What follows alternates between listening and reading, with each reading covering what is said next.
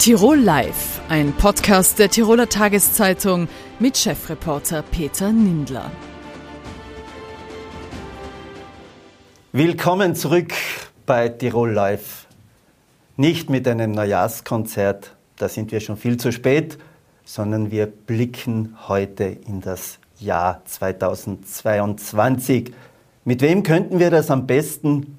Am besten wir befragen die Sterne oder noch besser, wir befragen Christine Bögötti. Sie ist Astrologin. Sie wird uns heute sagen und zeichnen, wie das Jahr verlaufen wird. Herzlich willkommen, Christine Bögötti. Herzlich willkommen, danke für die Einladung. Wie Sie sehen hinter uns, da haben wir schon die Sternzeichen.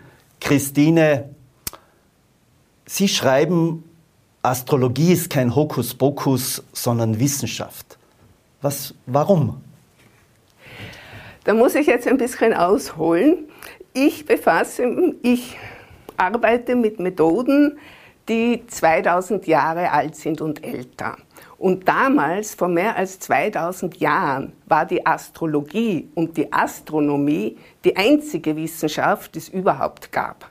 Das heißt, wenn jetzt zum Beispiel am Abend die Sonne untergegangen war, dann haben die Leute nicht sehr viel Möglichkeit gehabt, noch etwas zu unternehmen und sich wissenschaftlich zu betätigen. Das heißt, sie haben zu den Sternen geschaut und sind dann ziemlich bald drauf gekommen, wenn jetzt bestimmte Konstellationen oben sind am Himmel, dann passieren auch bestimmte Dinge unten. Wie oben, so unten. Und daraus hat sich die Astrologie und Astronomie entwickelt und war bis ins Mittelalter eine wirklich angesehene Wissenschaft. Hat sich leider geändert. Wenn man jetzt zu den Sternen schaut, äh, will man da nicht irgendwelche Sehnsüchte für sich befriedigen und sagen, na hoffentlich wird der Tag gut. Wie kann da die Astrologie äh, helfen oder wo spielt da die Astrologie hinein?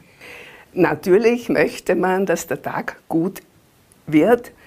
Die Astrologie kann insofern reingreifen bzw. helfen, als ich als Astrologin äh, sagen kann, es hat ja jeder jedes Zeichen vertreten. Also jeder hat irgendwo eine Venus und einen Jupiter. Und wenn ich weiß, wie die Sterne für mich stehen, dann weiß ich zumindest, in welchem Bereich der Tag für mich heute sehr gut werden kann.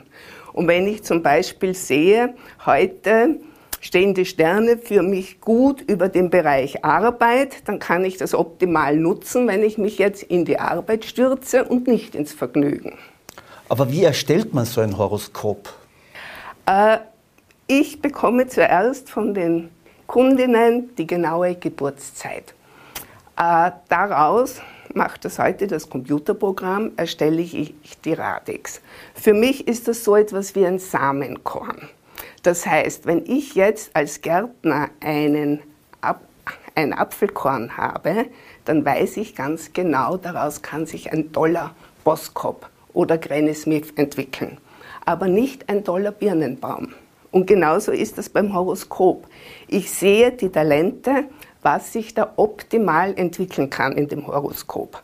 Was ich natürlich nicht sehe, ist, ob der betreffende Horoskopeigner auch seine Talente optimal nutzt oder ob er sie vielleicht brach liegen lässt. Das heißt, als Astrologin ist man so ein bisschen ein Coach. Muss man eigentlich, äh, man hört es ja oft, äh, ja, ich glaube fest daran, dann tritt es auch ein. Spielt das auch eine Rolle? Das spielt überhaupt keine Rolle. Wir wissen, dass heute am Abend die Sonne gegen 5 Uhr untergehen wird. Und da müssen wir nicht dran glauben. Wenn jemand sagt, ich glaube das nicht, dann geht die trotzdem unter. Wir wissen, dass der Mond jetzt zunehmend ist. In ungefähr einer Woche ist er voll. Ich muss nicht dran glauben. Das passiert trotzdem. Und der Mond verursacht Ebbe und Flut, ganz egal, ob das Meer dran glaubt oder nicht. Und dann gibt es noch viele andere Gestirne, die eben auch uns beeinflussen, die Welt, die Menschen, die Tiere, natürlich auch die Pflanzen. Es gibt ja auch Gärtner, die mit dem Mond arbeiten oder mit anderen Planeten. Und die beeinflussen uns natürlich, egal ob ich dran glaube oder nicht. Wie schmal ist der Grad zur Leichtgläubigkeit? Äh, wenn ich heute ein professionelles Horoskop erstelle, ich möchte mal so sagen, es ist ganz gut, wenn die Leute, die sich ein Horoskop erstellen lassen, zuerst einmal schauen, welche Ausbildung hat die Astrologin, der Astrologe, was kann die. Ich meine, Sie würden ja auch nicht zu mir kommen, wenn ich sage, ich bin tolle Friseurin, ich habe mir das selber beigebracht, die Farben mische ich auch selber und jetzt schauen wir, wie das wird, weil ich kann das. Also ich glaube, da würde niemand zu mir kommen. Nur leider Gottes gibt es wirklich schwarze Schafe, die so arbeiten im Bereich der Astrologie. Und das ist dann natürlich äh, gefährlich. Wer kommt zu Ihnen? Wer lässt sich äh, ein Horoskop erstellen? Äh, ich habe jetzt gerade erst meine Buchhaltung vom letzten Jahr, also für die Steuerberaterin, vorbereitet. Hoffe, es ist gut gelaufen. Es ist gut gelaufen. Es sind ungefähr zwei Drittel Frauen. Es sind knapp die Hälfte Unternehmer. Also das reicht vom Bestatter bis zum Friseur, zur Kosmetikerin, also die ganze Palette durch.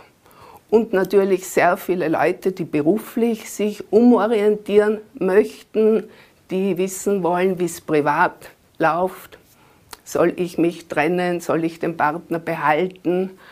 Und all diese Fragen. Ist Liebe äh, etwas, wo Sie sagen, das beschäftigt mich am meisten von meinen Kunden und Klientinnen?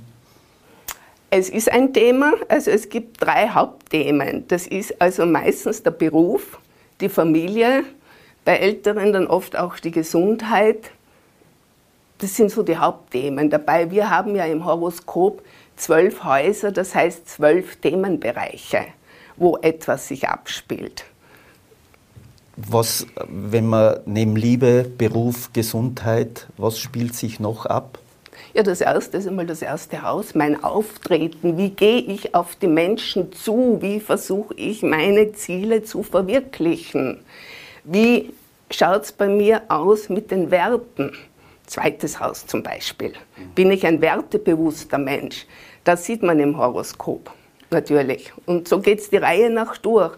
Und dann möchte ich natürlich noch sagen, also es ist niemand im Horoskop Skorpion oder Schütze oder Steinbock. Wir haben, das zeigt sich ja in dem Kreis, alle zwölf Zeichen vertreten. Jeder.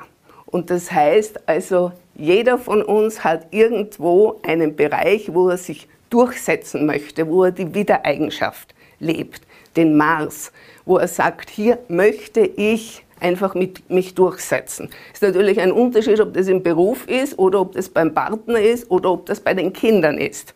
Aber irgendwo ist das bei jedem. Genauso wie jeder irgendwo den Steinbock hat, wo jeder irgendwo den Zwilling hat. Also jeder hat irgendwo alles.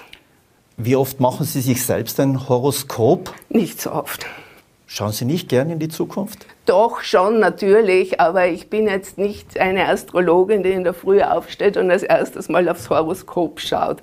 Ich schaue mir natürlich den Trend an fürs Jahr, natürlich auch schaue ich, wo ich selber etwas lernen kann. Das ist immer sehr wichtig, dass man dazu lernt. Das Leben ist ja lebenslanges Lernen und das Horoskop, das hat da keinen Punkt, was heißt, jetzt ist Pension und Ruhestand. Also das kennt das Horoskop nicht und ich kenne es auch nicht. Haben Sie heuer schon ein bisschen hineingeblickt, ein bisschen so auf Tirol, wie, wie es aus? Äh, ich weiß, ich will jetzt gar nicht Corona ansprechen, aber wie schaut es aus? Bitte nur die positiven Nachrichten. Die, positiv, die positiven Nachrichten, ja, wie gesagt, wir haben alle auch eine Venus, wo wir Liebesfähigkeit zeigen können. Wir haben einen Jupiter, wo wir Glück haben können. Wir haben natürlich auch einen Saturn, der trifft uns alle irgendwo als manche als Spaßbremse, andere vielleicht, äh, dass sie prüfen, ja, hoppla, ist eh gut gelaufen, mach so weiter. Aber viele empfinden halt einen Transit vom Saturn als einengend und Spaßbremse. Was heißt das? Müssen wir uns jetzt müssen wir im Keller lachen gehen heuer? Nein, müssen wir nicht, das soll man auch nicht. Ich denke, es hat jeder die Möglichkeit, aus der Situation, in der wir gerade sind, das Beste draus zu machen. Wie schaut es heute aus? Sie haben ja ein paar Horoskope mitgebracht. Ah, jetzt nur um zu demonstrieren. Ich habe eines mitgebracht von heute 12 Uhr Mittag und eines von heute 18 Uhr am Abend. Und beide sowohl im tropischen Tierkreis, das ist der, mit dem die meisten Astrologen arbeiten, das ist dieses hier. Und der siderische Tierkreis, das ist der, mit dem ich vorwiegend arbeite, das ist der ursprüngliche mit dem man schon vor 1000 Jahren gearbeitet hat. Was ändert sich zwischen Mittag und am Abend? Äh, es ändert sich sehr viel. Also jemand, der heute Mittag auf die Welt bekommt, hat dieses Horoskop, das da jetzt vor mir liegt, und der um 18 Uhr auf die Welt kommt, der hat dieses. Und auch als astrologischer Laie kann man erkennen, dass das ganz anders ausschaut. Wann, ist also es, wann wäre es besser? Man kann nicht sagen besser oder schlechter, sondern man kann sagen anders. Ein Mensch, der um die Mittagszeit auf die Welt kommt, ist meistens extrovertierter als jemand, der in der Nacht auf die Welt ist kommt. Das eine Schlafmütze? Aber, na, Schlafmütze ist das sicher nicht. Und vor allem in beiden Fällen äh, äh, ist auch das Berufshaus sehr stark ausgeprägt. Also das ist auch sicher jemand, der beruflich was erreichen möchte. Wie viele Politiker kommen zu Ihnen es heute? kommen auch zu mir Politiker, aber fragen Sie mich bitte nicht nach dem Namen. Es ist einmal ein Universitätsprofessor zu mir gekommen, äh, der hat mir nur seinen Vornamen genannt und der wollte überhaupt total anonym bleiben, auch bei mir. Und es sollen die Kunden anonym bleiben, obwohl bei mir natürlich der journalistische Spürsinn manchmal durchkommt und ich dann doch weiß, wer meine Kunden sind. Haben Sie treue Kundschaft? Das ist ja. ja. Also ich hatte heuer eine Kundin über 80, die war dreimal bei mir, via Zoom. Mhm. Via Zoom. Und die meisten kommen so einmal im Jahr. Zum Abschluss rein gefühlsmäßig, wenn Sie mich anschauen, stehen meine Sterne heute gut? Also vom Ansehen kann ich das nicht, kann ich zwar beurteilen, dass sie gut aussehen. Vielen Dank. Und dass sie ein positiver Mensch sind mit positiver Ausstrahlung. Aber wie die Sterne stehen, da müsste ich schon das Geburtshoroskop kennen. Dann okay. könnte ich Ihnen sagen, wo die Sterne besonders gut stehen, in welchem Bereich. Dann sage ich vielen Dank für diesen Blick ins heurige Jahr. Christine Bögeti, vielen Dank fürs Kommen und ich hoffe für alle, das ist der größte Wunsch im heurigen Jahr, dass die Sterne möglichst für alle gut stehen. Vielen Dank. Danke. Schönen Abend. Viele österreichische Wintersportler bereiten sich gerade für die Olympischen Spiele in Peking vor. Eigentlich unvorstellbar, Olympische Spiele im Winter in Peking. Im Sommer hatten wir sie 2008. Die Kritik damals wie heute ist gleich geblieben. Olympische Spiele in einem kommunistischen Regime. Dazu befrage ich heute den Erklärer der Nation. Viele kennen ihn eigentlich nur über seine politischen Analysen doch Professor Peter Filzmeier ist ein ausgewiesener Sportexperte. Er hat seine Doktorarbeit auch über die politischen Aspekte von Olympischen Spielen geschrieben. Darüber rede ich mit ihm heute. Schönen guten Tag, Herr Filzmeier. Danke, dass Sie sich für uns Zeit genommen haben. Danke für die Einladung. Einen schönen guten Abend nach Tirol. Herr Professor, wir beginnen das Sportjahr in Peking am 4. Februar und es endet im November und im Dezember in Katar mit der Fußball-WM. Wäre das vor 30 Jahren vorstellbar gewesen? Vor 30 Jahren, also Anfang der 90er Jahre, war die Situation anders. Es standen Olympische Winterspiele in Albertville, Frankreich und Lillehammer, Norwegen bevor. Anders als Peking sind das klassische Wintersportregionen. Es waren gerade die Fußballweltmeisterschaften in Italien, also auch ein typisches Fußballland. Es gibt aber trotzdem Gemeinsamkeiten. Man war damals auch schon vor den Olympischen Sommerspielen 1996 äh, in Atlanta. Auch da gab es Vorwürfe, dass es Coca-Cola-Spiele wären, weil das der Sitz der Konzernzentrale dieses Brausetrinkherstellers ist und dass man nicht nach 100 Jahren Olympische Spiele wieder in Athen war, sondern in Atlanta. Das hat wohl auch mit wirtschaftspolitischen Überlegungen zu tun gehabt, genauso wie der Markt China wichtig ist. Und es war damals ein anderes großes Thema, nämlich das Thema Umwelt. Ich erinnere daran, dass man in Albertville für eine Abfahrt, wo dann Patrick Ortlieb gewonnen hat, mehr oder minder eine Piste in einem Berg gesprengt hat, obwohl Val d'Isère, eine ganz traditionelle Abfahrtstrecke, in großer Nähe genauso verfügbar gewesen wäre. Und was für das Kriterium des ersten Schnees als Weltcup-Auftakt immer tauglich war, wäre ja wohl auch keine absurde Idee für eine Olympia-Abfahrt gewesen. Aber was ist mit dem Sport passiert? Ist Peking jetzt unabhängig äh, dass es äh, Spiele in einer Diktatur, in einem Regime sind. Was ist mit dem Sport passiert? Ist die Skepsis, vor allem in Westeuropa, in den klassischen äh, alpinen Regionen gegenüber Großveranstaltungen so groß, dass man jetzt nach Peking oder Pyeongchang oder auch nach Sochi 2014 ausgewichen ist? Es geht um mehr als die Skepsis. Es geht zunächst mal ums Geld. Die Olympischen Spiele sind ein sportliches Großereignis, ein politisches Großereignis, aber auch ein wirtschaftliches Großereignis. Und China ist ein Riesenmarkt für den Wintersport auch. Auch Russland, Stichwort Sochi, wie Sie es erwähnt haben, ist ein Riesenmarkt.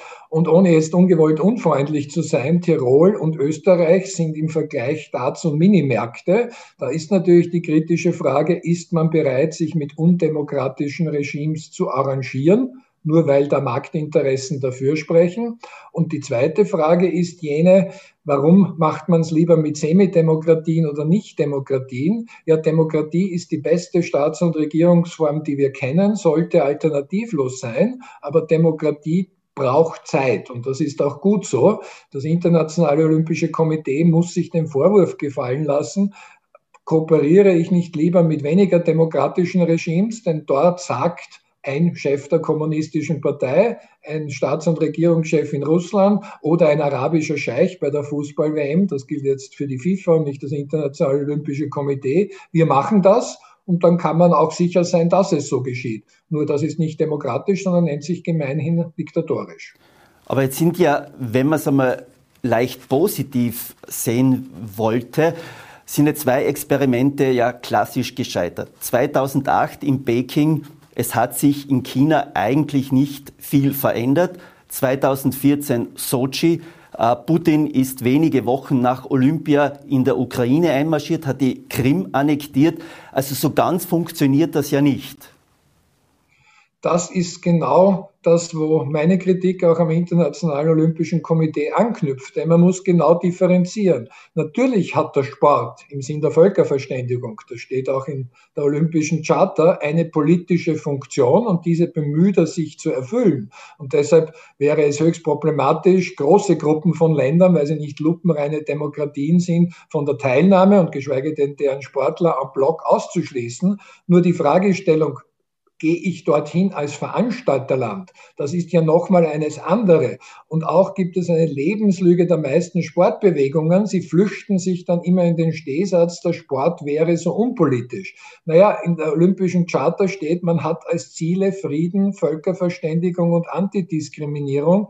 Was ist denn politischer als das? Und wenn mal ein politischer Erfolg gelingt, dann heftet man ihn sich ja auch auf die Fahnen, beispielsweise eine Annäherung von Nord- und Südkorea bei den Olympischen Spielen. Nur dann kann ich aber nicht so tun, als wäre das in China kein politischer Fall und als komme ich immer erst zu spät drauf, dass dort Menschenrechte missachtet sind, dass es keine Demokratiekriterien nach unserem Qualitätsmaßstab gibt, sondern da muss man auch ehrlich sagen, wir gehen trotzdem dorthin und so ehrlich ist man auch nicht unbedingt da die ehrlichen Gründe darzulegen. Jetzt wissen wir ja, dass diese Entscheidungen sowohl beim Internationalen Olympischen Komitee als auch bei der FIFA oft mit fragwürdigen Methoden passieren. Wir kennen es gerade im Fußball bei den äh, Veranstaltungen, wo jetzt Nachwehen und Korruption etc. passieren. Aber sind nicht auch die Sportler mitschuld, weil sie, wie Sie gesagt haben, mit dem Stehsatz, ja, ja, wir sind unpolitisch, da einfach mittun, weil Prestige und Geld, vor allem beim Fußball ja viel Geld im Spiel sind.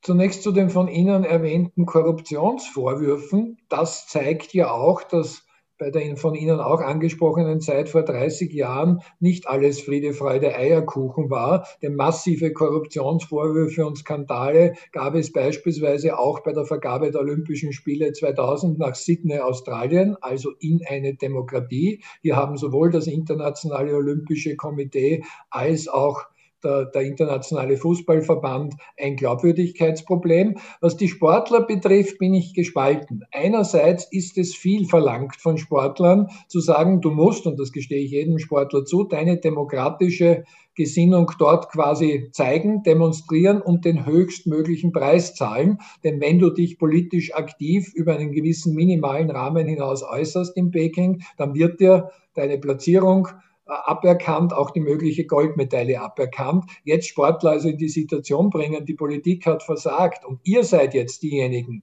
die das richten müssten, das hielte ich für unfair. Andererseits dürfen nicht die Sportler und Sportlerinnen den Fehler ihrer Verbände wiederholen, dass sie auch nur diesen aus meiner Sicht objektiven Unsinn vom Stehsatzsport wäre unpolitisch, einfach nur wiederholen. Das merken wir auch im harmloseren Alltag, dass das nicht politisch ist. Bitte, warum stehen gerade in Tirol, auch bei Skirennern, Politiker aller Parteifarben so gerne mit Nationalfarben auf die Wange gemalt, äh, in Zielräumen lassen sich kammergerecht irgendwie abbilden, wenn sie Österreichern zujubeln. Das hat ja nur die Corona-Pandemie geändert oder unterbrochen, weil es so politisch ist, ist der wahre Grund.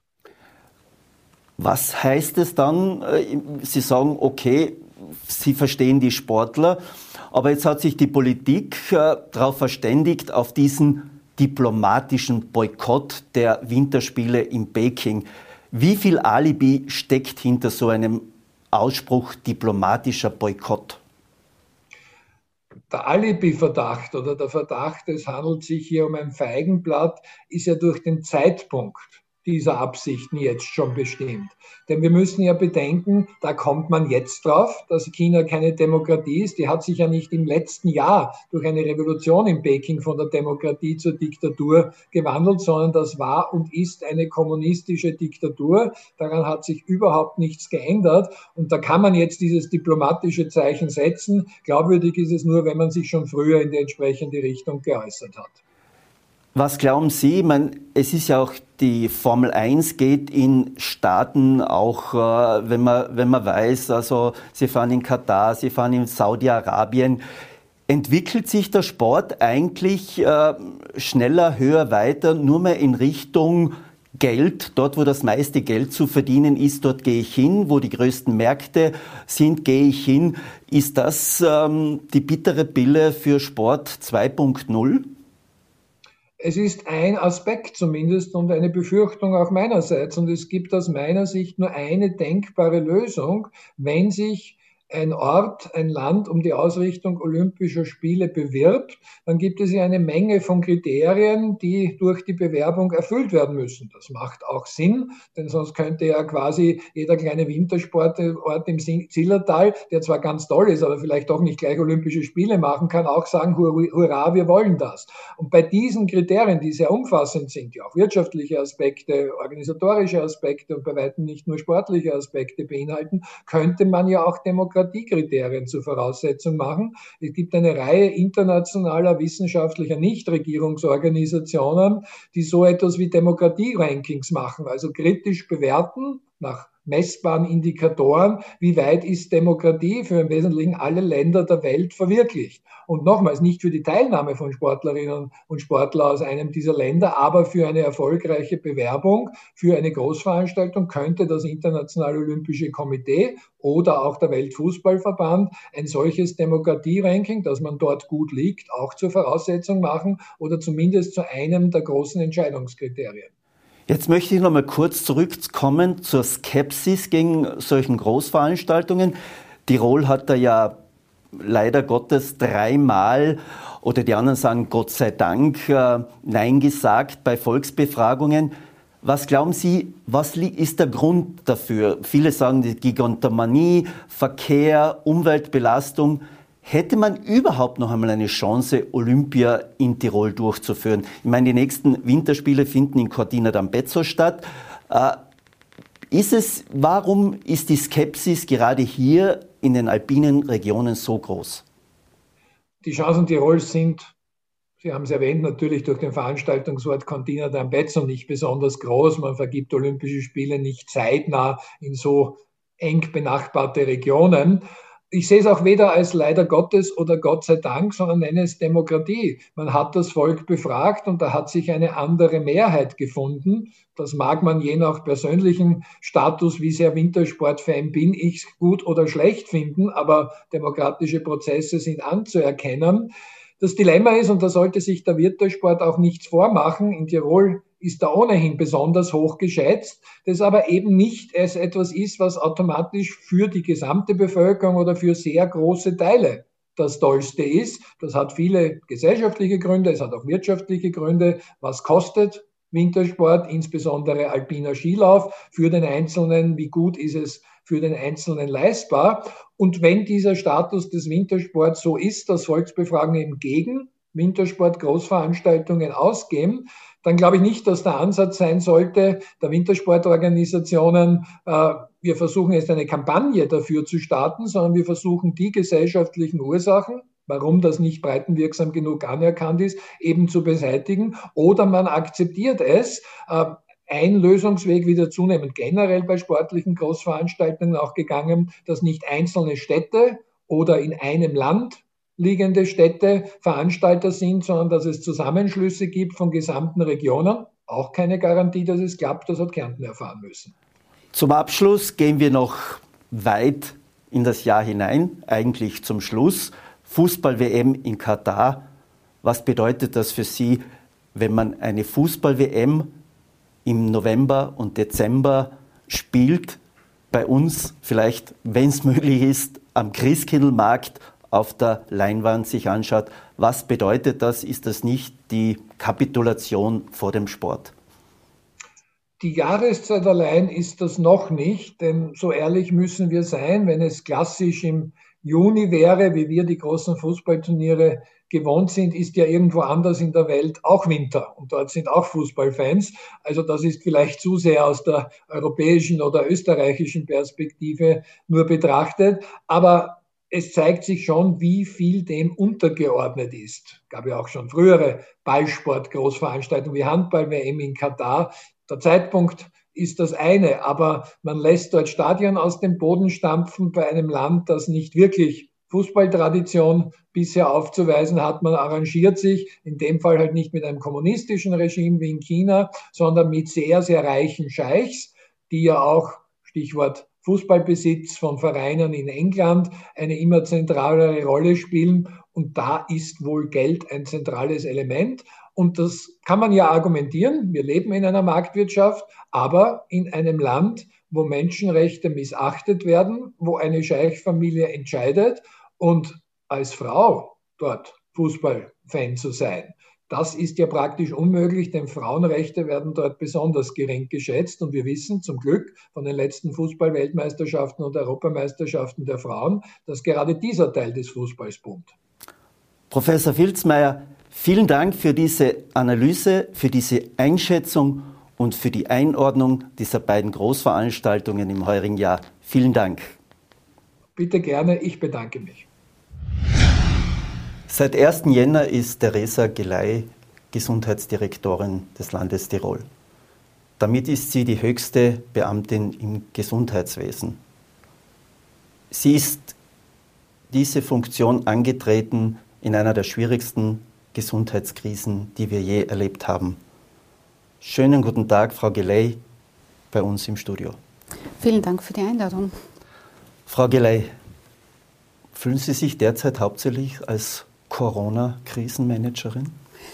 Es ist, äh, wie Sie es angesprochen haben, eine sehr herausfordernde Zeit. Äh, aber ich habe das Glück, äh, Krisen, Krisen muss man nicht alleine managen. Krisen manage ich gemeinsam beziehungsweise in, oder Teil eines großen Teams und damit ist es auch meisterbar. Wir setzen alle unsere, unsere Kraft und Energie in dieses Thema und versuchen damit auch gut über die Runden zu kommen. Was muss man sich jetzt unter einer Gesundheitsdirektorin vorstellen? Ist das ein Verwaltungsjob? Ist das Koordination? Äh, in welche Richtung geht es? Also aus meiner Einschätzung ist es eine ganz starke Netzwerktätigkeit. Und äh, die Netzwerkerin bin ich ja schon in der Vergangenheit sehr in den Projekten gewesen, die ich betreut habe. Und da sehe ich auch meine Stärke und meine entsprechende Aufgabe, die Player im Gesundheitswesen zusammenzuführen, äh, entsprechende Entscheidungen gemeinsam mit diesen zu treffen und die dann auch umzusetzen. Ich glaube, das Zentrale äh, wird das Verbindende sein zwischen den einzelnen Playern. Experten, Kliniker, großartige Menschen haben wir ja in unserem Land, die sich ja schon über Jahre mit, dies, mit Gesundheit beschäftigen. Ich glaube, was es braucht, äh, ist erst das Zusammenführen und das Gemeinsame an einem Strang ziehen. Und da sehe ich meine größte Aufgabe drin. Gemeinsam an einem Strang zu ziehen bedeutet ja jetzt vor allem, oder wir sind ja hauptsächlich immer konzentriert darauf, wie viele Menschen, die sich mit Corona infiziert haben, werden hospitalisiert? Wie viele liegen auf den Intensivstationen? Ist das auch derzeit Ihr Blick, was tagtäglich Sie äh, beherrscht? Das auf alle Fälle. Also gerade äh, die Belastung oder die Auslastung unseres Gesundheitssystems ist das zentrale Element. Äh, das Gesundheitssystem wird ja von drei Säulen äh, getragen, wo die Krankenanstalten sicher eine zentrale Rolle spielen. Und um ein funktionstüchtiges Gesundheitssystem zu haben, braucht man genau den Blick auf, auf diesen Bereich, um sagen zu können, ja, ich kann meine Patienten, unsere Patienten, wir können sie gut versorgen, wir können ihnen Spitzenmedizin weiter anbieten. Und das ist ist sicher genau der Fokus. Also jeden Morgen schaue ich nach der Intensivbettenbelegung und nach der Normalbettenbelegung, weil das ist unser tägliches Brot. Bei all der Dramatik, die wir jetzt schon fast zwei Jahre erleben, äh, hat ja Tirol immer wieder es geschafft, äh, gerade im stationären Bereich diese Herausforderung zu bewältigen. Wir haben in der Höchstbelastung knapp über 80 Intensivbetten Belegungen gehabt von Corona-Patienten. Was war da das Geheimnis, dass wir das geschafft haben? Das Geheimnis war sicher darin in der guten Abstimmung untereinander. Äh, wir haben ja auch einen Intensivkoordinator, der sich äh, mit allen Krankenhäusern abstimmt und die Bereitschaft aller Beteiligten da wirklich mitzuziehen und die gemeinsamen Entscheidungen zu tragen. Das ist das Zentrale. Auf der anderen Seite hört man immer wieder, äh, hohe Anzahl an Hospitalisierungen, äh, Stationen müssen Corona-bedingt äh, vorgehalten werden. Äh, nicht planbare Operationen werden vorgezogen, die geplant waren, müssen verschoben werden. Was sagen Sie diesen Menschen, die sagen, hoppala, ähm, ich warte jetzt schon seit Monaten auf meinen Termin und ich bekomme ihn nicht? Ja, da muss ich sagen, es tut uns oder das tut mir auch persönlich äh, sehr leid, weil ich natürlich als Ärztin auch weiß, äh, dass die Menschen ein klares Bedürfnis haben, einerseits die Operation zu bekommen und es gibt natürlich auch Situationen, wo vielleicht Schmerzen den Alltag deutlich beeinträchtigen und dann sagt man natürlich, ich möchte eine Operation haben. Aber wir sind in dieser ganzen äh, Pandemiephase nie zu dem Punkt gekommen, dass wir unsere Qualitätskriterien aufgeben haben müssen. Und ein zentrales Element bei diesen Operationen ist, dass auch die Nachbehandlung funktioniert äh, und dementsprechend auch die Nachbehandlung zur Verfügung steht. Und die Operationen, die derzeit äh, verschoben werden, in der jetzigen Situation äh, vorgemerkt, das sind Operationen, die mit nur mit keinen oder nur ganz kleinen Einbußen für den Genesungsprozess auch verschoben werden können. Und wenn die Patienten dann operiert werden, werden, dann können Sie sich sicher sein, äh, dass die intensivmedizinische Betreuung dann auch wirklich für Sie zur Verfügung steht. Und ich glaube, das müssen sich auch die Leute äh, bewusst machen. Wir wollen weiter dieses Niveau und diese Spitzenmedizin anbieten und das können wir nur, indem wir eine gewisse Planung dann auch machen, wenn äh, die Ressourcen knapp sind. Wie sehr hat Corona den Blickwinkel in der Gesundheitsversorgung oder in der Gesundheitspolitik verschoben. Wenn wir zurückdenken, drei Jahre im Frühjahr 2019 haben wir eine Riesendiskussion über eine Reform ähm, der, der Spitäler gehabt, wo es eigentlich nur darum gegangen ist, wie viel Betten sparen wir eins, ein. Herausgekommen sind 200, ein bisschen mehr wie 220. Äh, wie sehr muss man diese Pläne, die man seinerzeit gehabt hat, adaptieren? Man muss sicher wieder drauf schauen. Das tut man aber sowieso regelhaft, weil die, auch diese äh, Bettenpläne dementsprechend regelhaft überarbeitet werden. Das, was wir sicher erlebt haben und äh, was wir gelernt haben, ist, die Bettenzahl allein also das physische Bett, das sagt noch gar nichts aus. Es ist das Personal, das sozusagen äh, das Gesundheitswesen tragt. Äh, es sind die Menschen, äh, die da sein müssen, damit es getragen werden. Und ich glaube, da getragen werden kann. Und genau da werden wir auch zukünftig ansetzen müssen. Wir müssen schauen, dass wir den Menschen, die im Gesundheitswesen arbeiten, auch entsprechende Strukturen zur Verfügung stellen, dass sie gerne und motiviert damit arbeiten. Und wir müssen schauen, dass wir die jungen Menschen äh, uns holen äh, und ihnen diesen Bereich auch wirklich äh, attraktiv zu gestalten, dass sie auch mit anderen Lebenskonzepten, und dies, die gibt es einfach, es sind äh, die Erwartungen im Beruf wahrscheinlich von Ihnen und von mir, damals, wo wir gestartet haben, andere als die der jungen Menschen heute.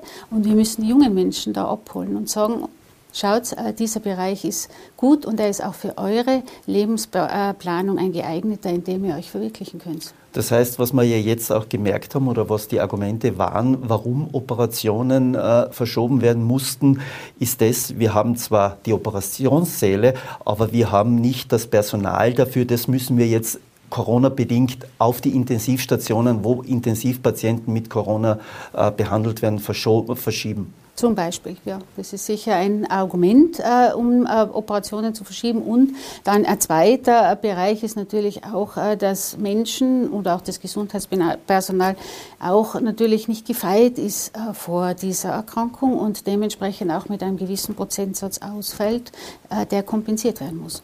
Jetzt spielt natürlich derzeit, sage ich mal, weniger das Geld eine Rolle, äh, aber können wir dieses, uns diese Strukturen, die wir haben, noch leisten, wenn wir wissen, wir geben äh, rund eine Milliarde in Tirol für das Gesundheitswesen generell aus. Gleichzeitig äh, nach den jüngsten Bilanzen haben die Spitäler äh, Betriebsabgänge, die neuen öffentlichen Krankenhäuser, von in etwa 100 Millionen Euro.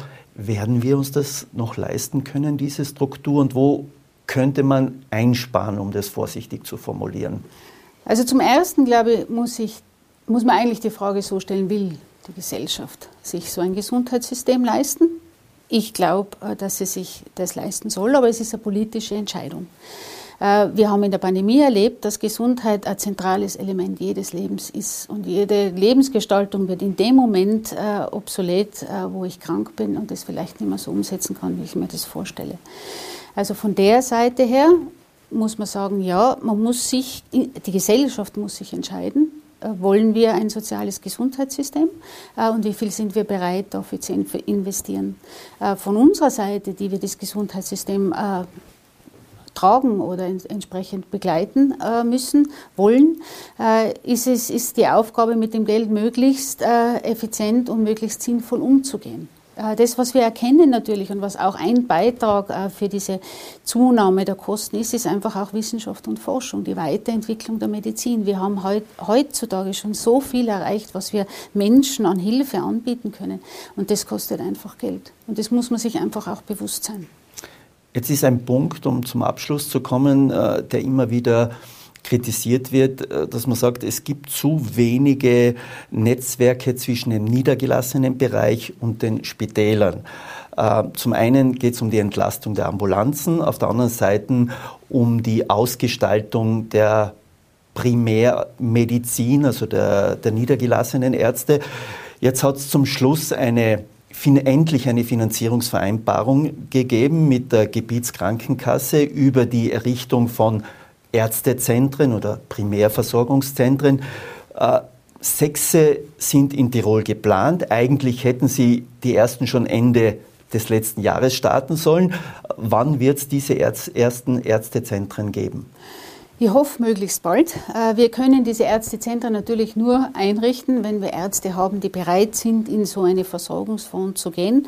Daher auch wieder unser Appell an die Ärzteschaft, äh, da auch einzusteigen und was Neues zu versuchen und äh, dementsprechend auch diese Versorgungsform zu unterstützen. Und wir hoffen, dass wir mit unserem Angebot, das ja jetzt zur Verfügung steht, auch die entsprechenden ähm, äh, Kolleginnen und Kollegen finden, die dann äh, dementsprechend in diesen Zentren auch arbeiten wollen und können. Es braucht drei Allgemeinmediziner, um so ein Zentrum, zumindest drei Allgemeinmediziner, um das einzurichten.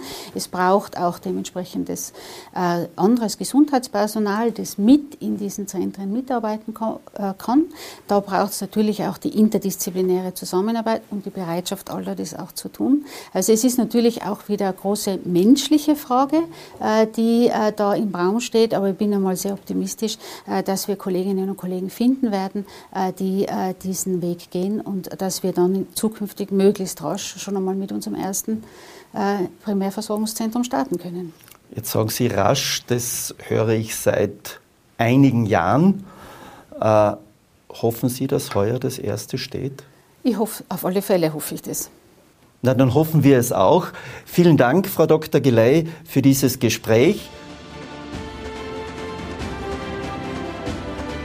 Tirol Live, ein Podcast der Tiroler Tageszeitung. Das Video dazu sehen Sie auf tt.com.